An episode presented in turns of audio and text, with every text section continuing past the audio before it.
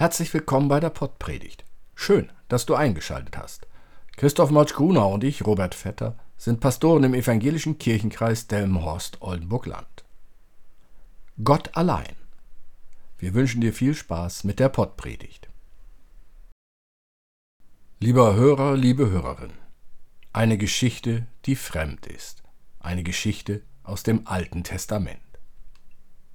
Naaman, der Feldhauptmann des Königs von Aram, war ein trefflicher Mann vor seinem Herrn und wertgehalten, denn durch ihn gab der Herr den Aramäern Sieg.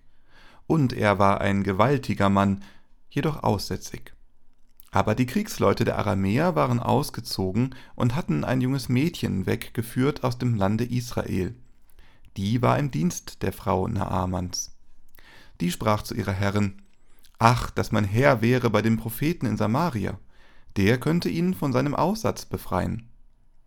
Da ging Naaman hinein zu seinem Herrn und sagte es ihm an und sprach, So und so hat das Mädchen aus dem Lande Israel geredet. Der König von Aram sprach, So zieh hin, ich will dem König von Israel einen Brief schreiben.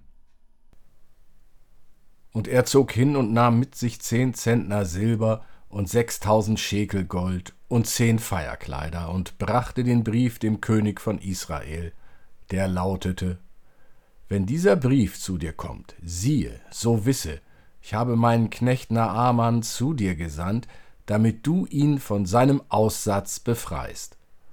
Und als der König von Israel den Brief las, zerriss er seine Kleider und sprach Bin ich denn Gott, dass ich töten und lebendig machen könnte, dass er zu mir schickt, ich solle den Mann von seinem Aussatz befreien? Merkt und seht, wie er Streit mit mir sucht. Als Elisa, der Mann Gottes, hörte, dass der König von Israel seine Kleider zerrissen hatte, sandte er zu ihm und ließ ihm sagen, Warum hast du deine Kleider zerrissen? Lass ihn zu mir kommen, damit er inne werde, dass ein Prophet in Israel ist. So kam Naaman mit Rossen und Wagen und hielt vor der Tür am Hause Elisas. Da sandte Elisa einen Boten zu ihm und ließ ihm sagen, Geh hin und wasche dich siebenmal im Jordan, so wird dir dein Fleisch wieder heil und du wirst rein werden. Da wurde Naaman zornig und zog weg und sprach, ich meinte, er selbst sollte zu mir herauskommen und hertreten und den Namen des Herrn seines Gottes anrufen und seine Hand über der Stelle bewegen und mich so von dem Aussatz befreien. Sind nicht die Flüsse von Damaskus, Abana und Parpa besser als alle Wasser in Israel, so dass ich mich in ihnen waschen und rein werden könnte? Und er wandte sich und zog weg in Zorn. Da machten sich seine Diener an ihn heran, redeten mit ihm und sprachen, Lieber Vater, wenn dir der Prophet etwas Großes geboten hätte, würdest du es nicht tun? Wie viel mehr, wenn er zu dir sagt, Wasche dich, so wirst du rein. Da stieg er ab und tauchte unter im Jordan siebenmal, wie der Mann Gottes geboten hatte. Und sein Fleisch wurde wieder heil, wie das Fleisch eines jungen Knaben, und er wurde rein. Und er kehrte zurück zu dem Mann Gottes samt seinem ganzen Gefolge. Und als er hinkam, trat er vor ihn und sprach, Siehe, nun weiß ich, dass kein Gott ist in allen Landen außer in Israel. So nimm nun eine Segensgabe von deinem Knecht. Elisa aber sprach, So wahr der Herr lebt, vor dem ich stehe, ich nehme es nicht. Und er nötigte ihn, dass er es nehme, aber er wollte nicht. Da sprach Naaman, Wenn nicht, so könnte doch deinem Knecht gegeben werden von dieser Erde eine Last, so viel zwei Maultiere tragen. Denn dein Knecht will nicht mehr anderen Göttern Brandopfer und Schlachtopfer darbringen, sondern allein dem Herrn. Nur darin wolle der Herr deinem Knecht gnädig sein. Wenn mein Herr in den Tempel Rimmons geht, um dort anzubeten, und er sich auf meinem Arm lehnt, und ich ihn auch anbeten muss, wenn er anbetet im Tempel Rimmons, dann möge der Herr deinem Knecht vergeben. Elisa sprach zu ihm, Zieh hin mit Frieden. Lieber Hörer, liebe Hörerin, eine Geschichte, die fremd ist, eine Geschichte aus dem Alten Testament. Schon bei dem Namen Naaman steht ein großes Fragezeichen im Raum. Allerdings, der erste Vers verrät viel. Naaman war wohl ein Held, ein Kriegsheld. Das Volk von Aram hat einen Krieg durch ihn gewonnen, also ein Mann, der dem König von Aram auf Augenhöhe nahe kommen darf. Er wird bewundert. Doch das alles nützt Naaman wenig, denn er hat eine Krankheit, die ihn buchstäblich zum Aussätzigen macht. Je weiter die Krankheit fortschreitet, desto weniger nützt der Heldenstatus. Nichts bleibt für die Ewigkeit. Ruhm ist eine vergängliche Sache. Ja, der Lack blättert irgendwann bei jedem und jeder ab. Da kann auch vom Hausarzt bis zur Wunderheilerin alles versucht werden. Naaman wird das sicher auch getan haben. Eine aus Israel entführte Frau, die als Sklavin für Naamans Frau arbeiten muss, rät Naaman, den Propheten Elisa in Samaria aufzusuchen, um von der Krankheit geheilt zu werden. Eine traurige Parallele, das Entführen von Menschen aus Israel mit heute.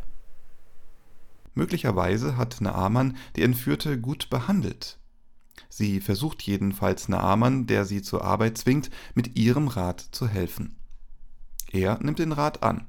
Er macht sich mit Geschenken auf, um sein persönliches Heil zu finden, zieht los.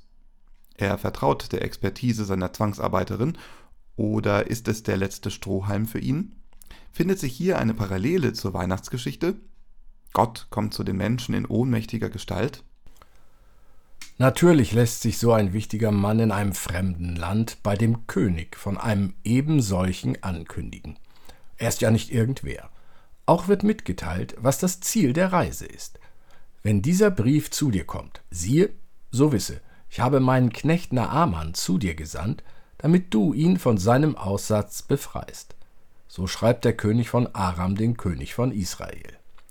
Der König von Israel erschrickt sofort, als er den Brief liest. Wie soll er einen Menschen vom Aussatz befreien? Es gibt ja kein Heilmittel. Einzig Gott könnte helfen. So stellt sich der König von Israel die Frage, bin ich denn Gott, dass ich töten und lebendig machen könnte, dass er zu mir schickt? Ich sollte den Mann von seinem Aussatz befreien? Für den König von Israel ist klar, der König von Aram sucht einen Grund für einen Krieg. Merkt und seht, wie er Streit mit mir sucht, klagt er. Was tun in dieser Situation? Woher eine gute Idee nehmen? Was würdest du tun, liebe Hörerin, lieber Hörer? Wie reagierst du auf schier unmögliche Erwartungen an dich? Der König von Israel sucht sich Hilfe. Der Prophet Elisa hat seine Dienste angeboten und der reisende Naaman mit seinem Gefolge wird zu Elisa geleitet. Dort ist alles vorbereitet. Für die Heilung ist es notwendig, dass Naaman baden geht. Siebenmal sogar. Nur einen Haken hat die Sache. Im Ablauf bei Treffen mit hochrangigen Personen ist ein Bad nicht vorgesehen, schon gar nicht in einem Fluss und bestimmt nicht siebenmal. Und dann wird diese Botschaft auch noch nicht einmal persönlich von Elisa überbracht, sondern durch einen Diener. Geht so gar nicht für Naaman. Beleidigt und wütend will er wieder abreisen. Verwunderliches passiert. Wieder sind es Menschen, die eher unter Naaman zu leiden hatten. Diener, die auf ihn einreden und ihn bestärken wollen, doch das zu tun, was gesagt wurde. Da machten sich seine Diener an ihn heran, redeten mit ihm und sprachen Lieber Vater, wenn dir der Prophet etwas Großes geboten hätte, hättest du es nicht getan? Wie viel mehr, wenn er zu dir sagt, Wasche dich, so wirst du rein. Lieber Vater, sagen die Diener. Möglicherweise war Naaman tatsächlich ein anständiger Herr über seine Diener. Wie schon auf die Sklavin, so hört Naaman auch jetzt auf die deutlich unter ihm stehenden und geht baden. Siebenmal steigt er in das Wasser und taucht ganz unter. Und er wird geheilt. Gott rettet. Gott heilt. Es ist nicht der Prophet Elisa. Der war gar nicht dabei der hat sich nicht einmal sehen lassen. Das Vertrauen der Menschen, die Naaman beraten und ihn bestärken, deren Vertrauen in Gott, deren Glaube an Gott überzeugt. Naaman will nun bezahlen. Dafür hatte er ja all die Schätze mit sich geführt. Doch Elisa will das Geld nicht. Ganz deutlich wird hier, Gott lässt sich nicht kaufen. Gott gibt. Einfach so. Für Gott ist nur wichtig, dass erkannt wird, was Naaman erkannt hat. Siehe, nun weiß ich, dass kein Gott ist in allen Landen, außer in Israel. Für Gott ist wichtig, vertraut mir, glaubt mir. Allein Gott in der Höhe sei er, und Dank für seine Gnade muss da angestimmt werden. Amen. Gott öffne uns Augen und Sinne, damit wir erkennen, wer wir sind. Gott öffne uns Augen und Seelen, damit wir sehen, wo Menschen Not leiden. Gott öffne uns Augen und Verstand, damit wir unser Leben begreifen. Der Segen Gottes sei mit uns, heut und alle Tage. Amen.